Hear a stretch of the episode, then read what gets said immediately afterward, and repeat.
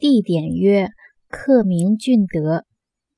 地点即尧典，是《尚书》余书中的一篇。俊德，俊是大和崇高的意思，俊德即崇高的德性。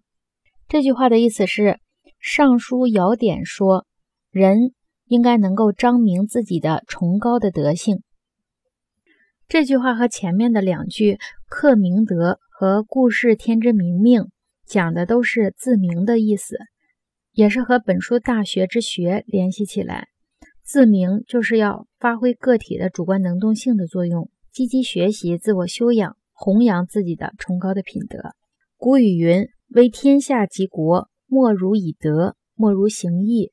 以德行义，不赏而民劝，不罚而挟止。”治理国家和天下，严刑峻法虽可以收效于一时，但是会引起潜在的忧患。不如修养道德，推行仁义，广布恩泽，